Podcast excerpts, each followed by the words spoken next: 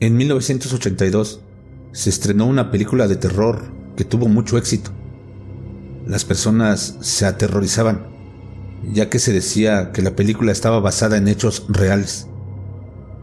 El nombre de la película, The Entity, o en español, El Ente. En este film, la protagonista llamada Carla Morán, y que es interpretada por Barbara Hershey, es atormentada y agredida sexualmente por un demonio que podríamos describir como un incubo. Un incubo, resumiendo, es un demonio que en las noches visita a sus víctimas, obviamente mujeres, para tener relaciones sexuales con ella. En la película, a pesar de que Carla busca ayuda, no puede liberarse de esa entidad maligna y vive atormentada por ella el resto de sus días. En este caso, aunque realmente fue investigado, no lo fue totalmente científicamente y dejó más preguntas que respuestas. Además, representa uno de los casos más intrigantes dentro de la parapsicología. Hoy, en Más Terror MX, la historia real de El Ente.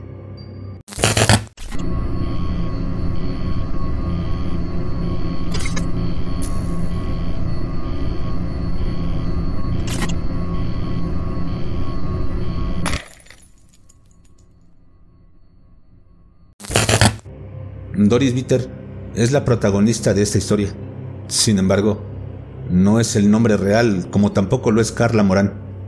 Este es un seudónimo que se utilizó para proteger su identidad, así que no se tienen más datos acerca de su pasado que el que los propios investigadores han dado. En 1974, Doris Bitter era una madre soltera de unos 30 años. Tenía cuatro hijos de cuatro padres diferentes una niña de 6 años y tres niños de 10, 13 y 16 años. Por aquel entonces sufría emocionalmente las consecuencias de varias relaciones abusivas, lo cual la llevó a buscar consuelo en el alcohol. Su vida comenzó a ser trastocada cuando en mayo de 1974 se desataron los primeros episodios de lo que sería una larga pesadilla, tan larga que la seguiría por años enteros. En concreto, Doris había empezado a sufrir ataques sexuales por parte de una entidad invisible a la que ella, basada en los traumatizantes contactos que había tenido con dicha entidad, le atribuía la forma de un atacante masculino, alto y fornido. La historia de Doris Bitter es a todas luces una historia trágica. Tuvo una infancia abusiva, varios matrimonios fallidos, era alcohólica y vivía en un lugar sórdido con cuatro hijos. Después de haber sido agredida físicamente por estas misteriosas entidades, nunca consideró comunicarse con la policía, dadas las circunstancias, pero sí se lo comentó a una amiga. El asunto probablemente habría terminado ahí, como una situación fácilmente atribuible al estrés, a la enfermedad mental o al abuso de sustancias tóxicas, si no fuera por un encuentro casual en una biblioteca. Una amiga y confidente de Doris Bitter escuchó una conversación entre los parapsicólogos Barry Taff y Kerry Gaynor, dos hombres que trabajaban en la Universidad de California, en Los Ángeles. Ellos trabajaban sobre temas paranormales. La amiga les comentó las experiencias de Doris Bitter y les preguntó si podrían ayudarla. Intrigados, Taff y Gaynor entrevistaron a Doris Bitter en agosto de 1974.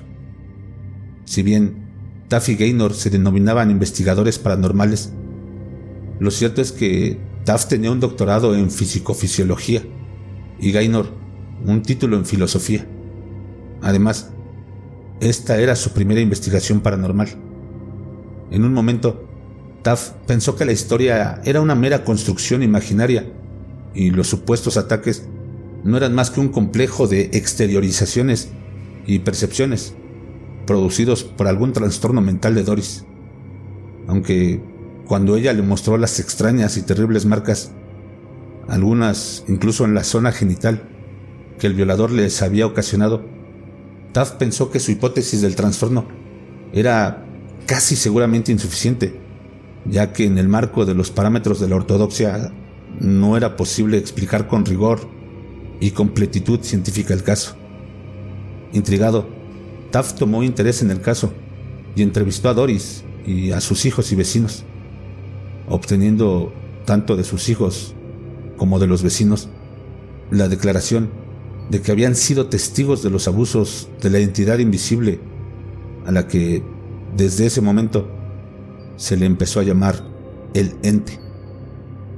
Pese a esto, Taft no dejó de aferrarse a la posibilidad de que todo tuviese su raíz en la mente de Doris, por lo cual le pidió a Kerry Gaynor hiciera sesiones de hipnotismo en vista de encontrar recuerdos perdidos en el subconsciente de Doris, que de alguna manera pudiesen dar la llave del caso.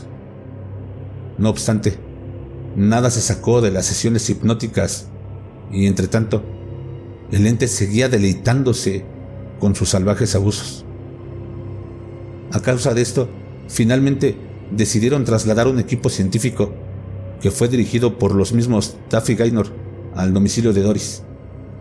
Mientras el equipo proseguía con sus investigaciones, el estado de Doris empeoraba cada vez más y hacía temer a algunos médicos la posibilidad de que ella acabase sumergida en un estado crónico e irreversible de esquizofrenia. Como ninguno de los miembros del equipo había enfrentado algo semejante con anterioridad, muchos de ellos, en parte por haber visto que no existían casi precedentes de casos semejantes, optaron por creer que los ataques cesarían a corto o mediano plazo. En un inicio, habían creído, debido a que los ataques sucedían cuando Doris dormía, que el problema se reducía a cierto tipo de trastorno psíquico vinculado a la mecánica del sueño.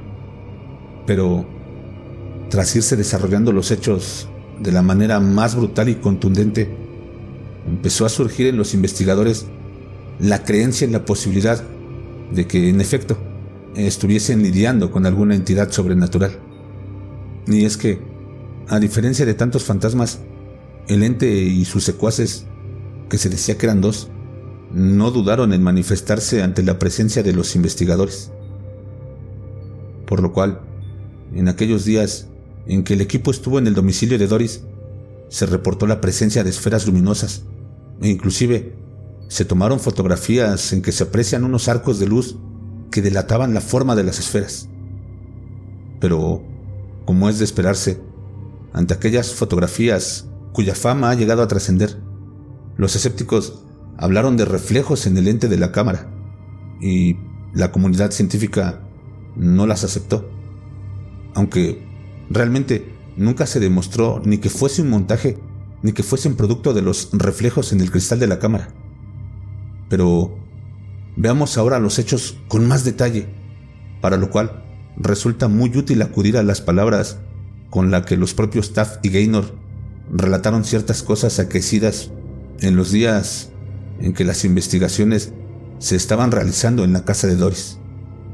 Esto sucedió en la segunda visita a la casa de la mujer y fue cuando los investigadores empezaron a ver cosas que les demostraron de una manera contundente que lo que estaba sucediendo no podía reducirse a un intrincado problema psíquico del sueño. Cito. Empezamos a ver pequeños estallidos de luz sucedían rápidamente. Intentamos fotografiarlos, pero sucedían demasiado rápido y no conseguimos fijar ninguno. Trabajamos con una Polaroid y una cámara fotográfica de 35 milímetros.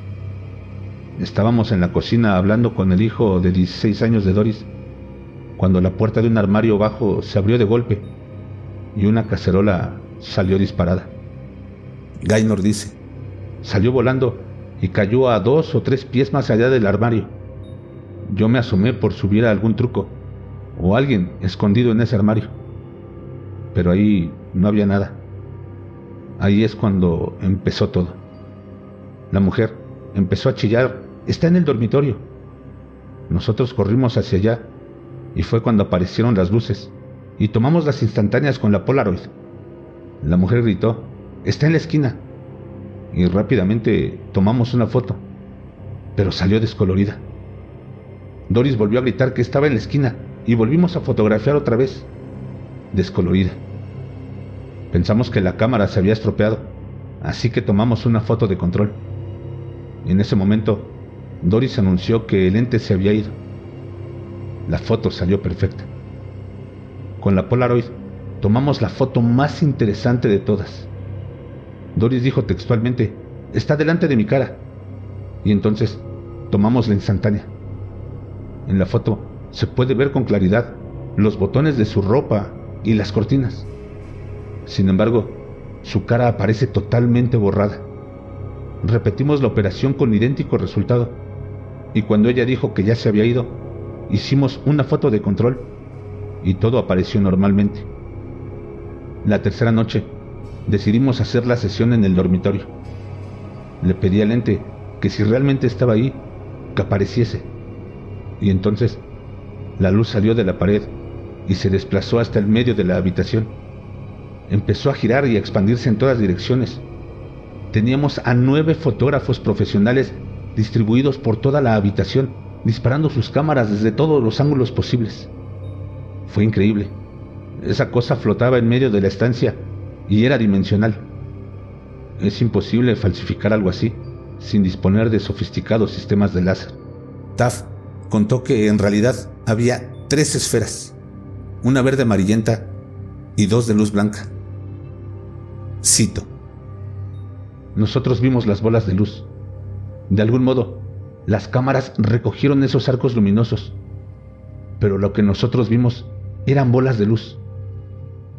Pero todo aquel episodio tuvo lugar luego de que tras sufrir un espantoso ataque, Doris llamara a Gaynor a la medianoche para pedirle que fuera, ya que había sido agredida por tres criaturas invisibles, dos de las cuales le sujetaban las piernas para que la última, el ente, la penetrara con brutalidad a sus anchas. Cito. Ella me llamó en mitad de la noche.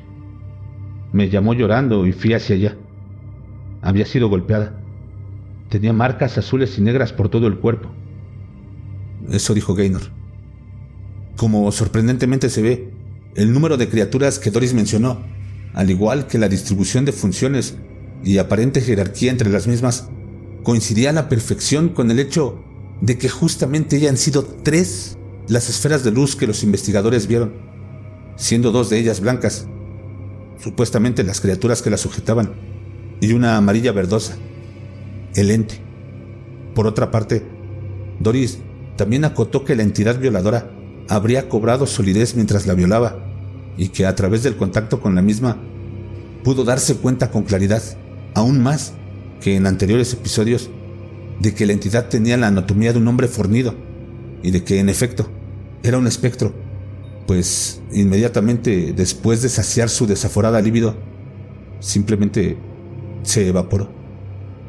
Finalmente, y a pesar de que cuando los investigadores llegaron no presenciaron ningún ataque sexual de ente, sí pudieron ver algo que le celó la sangre. Algo que le hizo ver a Gaynor que en efecto, Doris parecía estar en lo cierto cuando dijo que el abusador invisible tenía la morfología de un hombre. Cuenta así Gaynor lo siguiente. Cito. Primero vimos cómo se formaba la cabeza y seguidamente los hombros. Después, la luz fue descendiendo hasta que una silueta se dibujó entera. Era una luz verde amarillenta. Cuando todo pasó, nos miramos unos a otros. No podíamos ni hablar. Y Taf añade, cuando la aparición se esfumó, dos jóvenes ayudantes se desmayaron y hubo que sacarlos fuera del dormitorio. En cuanto a la peligrosidad del ente, las siguientes palabras de Gaynor nos muestran que eran ciertamente elevadas, no solo para Doris, sino para cualquiera que osase intentar detenerlo. Cito, una vez, el hijo de 16 años oyó a su madre llorar y fue al dormitorio. Vio cómo algo zarandeaba a su madre en la cama y cuando se acercó a ayudarla, algo le golpeó en la cabeza y lo lanzó hacia atrás. El chico se rompió un brazo.